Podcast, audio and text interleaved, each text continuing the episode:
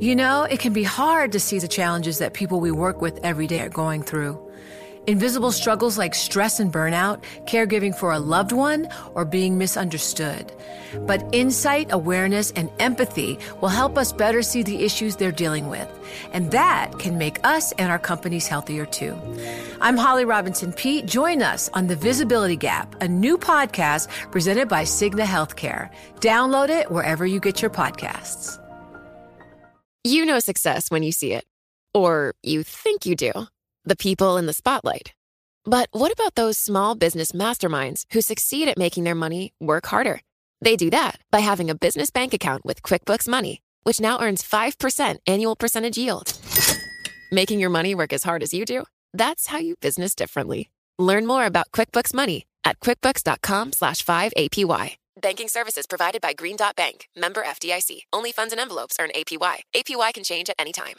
The countdown has begun. This May, a thousand global leaders will gather in Doha for the Qatar Economic Forum powered by Bloomberg, held in conjunction with our official partners, the Qatar Ministry of Commerce and Industry and Media City Qatar, and premier sponsor QNB. Join heads of state, influential ministers, and leading CEOs to make new connections and gain unique insights. Learn more at QatarEconomicForum.com.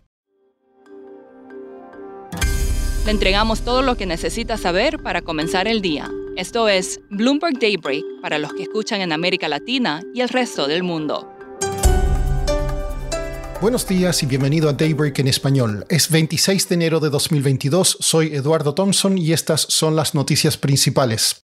Hoy el mercado está atento a la reunión de la Reserva Federal de Estados Unidos. Se espera que la Fed señale que aumentará las tasas en marzo para contener la inflación más alta en casi 40 años. La atención se centrará en cuán cauteloso es el lenguaje de Jerome Powell y si se evalúa un aumento de 50 puntos base. También debiera dar más pistas sobre la disminución más rápida de los activos en su balance que indicó en diciembre. Los mercados están al alza a la espera de la reunión. Los futuros de Nasdaq avanzan al igual que las acciones europeas. Asia cerró a la baja. La tasa de los bonos del Tesoro a 10 años se mantiene estable, al igual que el dólar. El petróleo sigue sobre los 85 dólares el barril volvió una calma relativa al mundo de las criptomonedas con ganancias en todo ese espacio. Según el banco de inversión Goldman Sachs, una corrección en el mercado no se convertirá en un mercado bearish o con tendencia a la baja. En un reporte, analistas del banco dijeron que ciclos de ajuste hacia una desaceleración del crecimiento típicamente se asocian con bajos pero positivos retornos de acciones y alta volatilidad. En cuanto a la situación en Ucrania, el presidente de Estados Unidos Joe Biden está considerando delinear públicamente su estrategia y explicar cómo una respuesta de Estados Unidos puede afectar a los estadounidenses, esto según la cadena NBC. Alemania y Francia realizan esfuerzos para negociar una resolución pacífica de las tensiones. Por su parte, Goldman Sachs dijo que los flujos de petróleo y gas no se verían afectados significativamente por la crisis en ese país. Pasando a América Latina, se prevé que el Banco Central de Chile eleve hoy su tasa de política monetaria en 125 puntos básicos al 5,25% para contener la inflación más alta en 14 años. En México se informó esta mañana que las ventas minoristas en noviembre subieron un 0,9% mes a mes y un 5,4% año a año. Ambas cifras están por encima de lo previsto. Ayer, el presidente de México, Andrés Manuel López Obrador, dijo que el proyecto de tren Maya estaría listo a fines del próximo año. Siguiendo en México, América Móvil acusó a ATT de tratar de bloquear sus planes para obtener una licencia de televisión de paga.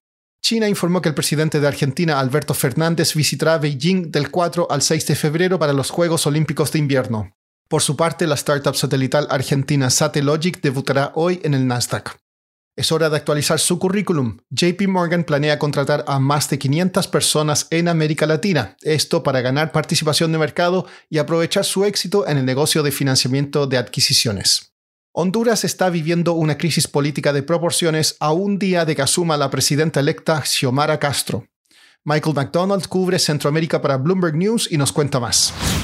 Hubo una división sobre el, presidente del Congreso. El partido de Xiomara Castro, la presidenta electa, quería a un diputado Luis Redondo como presidente del Congreso y hay otro grupo de diputados y diputadas que eligieron a, otro diputado como presidente del Congreso, Jorge Cálex. Entonces, ahora lo que tenemos son dos congresos y han estado haciendo sesiones eh, paralelas. Los dos congresos se reunieron en diferentes sedes. El Congreso de Luis Redondo se reunió en el, edificio del Congreso Nacional y el Congreso de Jorge Cálex hizo su primera sesión por medio de Zoom, teleconferencia. Y Xiomara Castro ha dicho que va a reconocer al Congreso que está liderado por Luis Redondo y no Jorge Cálex. Entonces ahora tenemos como un standoff entre los dos, eh, los dos congresos. ¿A qué se debe este conflicto en el Congreso de Honduras? El grupo de Jorge Cálex, hay 18 miembros del grupo de Jorge Cálex que eran miembros del partido de Xiomara Castro, del Partido Libre, pero ellos no apoyaron a su candidato para la presidencia del Congreso. Entonces, la presidenta electa Xiomara Castro expulsó a estos 18 diputados de su partido y se aliaron con em, dos otros partidos para elegir a Jorge Cálex. Michael, ¿cómo se ha reflejado esto en el mercado?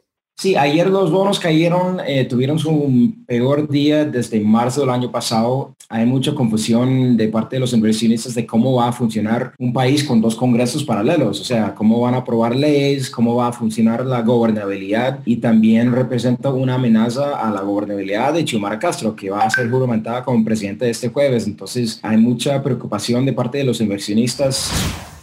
Por último, The Guardian informó que un cohete de la empresa SpaceX está en rumbo de colisión con la Luna. El cohete ha estado errando por el espacio los últimos siete años y no tiene suficiente combustible para regresar a la Tierra. Podría chocar en cuestión de semanas. Eso es todo por hoy. Soy Eduardo Thompson. Gracias por escucharnos. Para conocer todas las noticias que necesita para comenzar el día, revise Daybreak en español en la app Bloomberg Professional. También puede personalizar Daybreak para recibir las noticias que desee. Eso es todo por hoy. Sintonice mañana Bloomberg Daybreak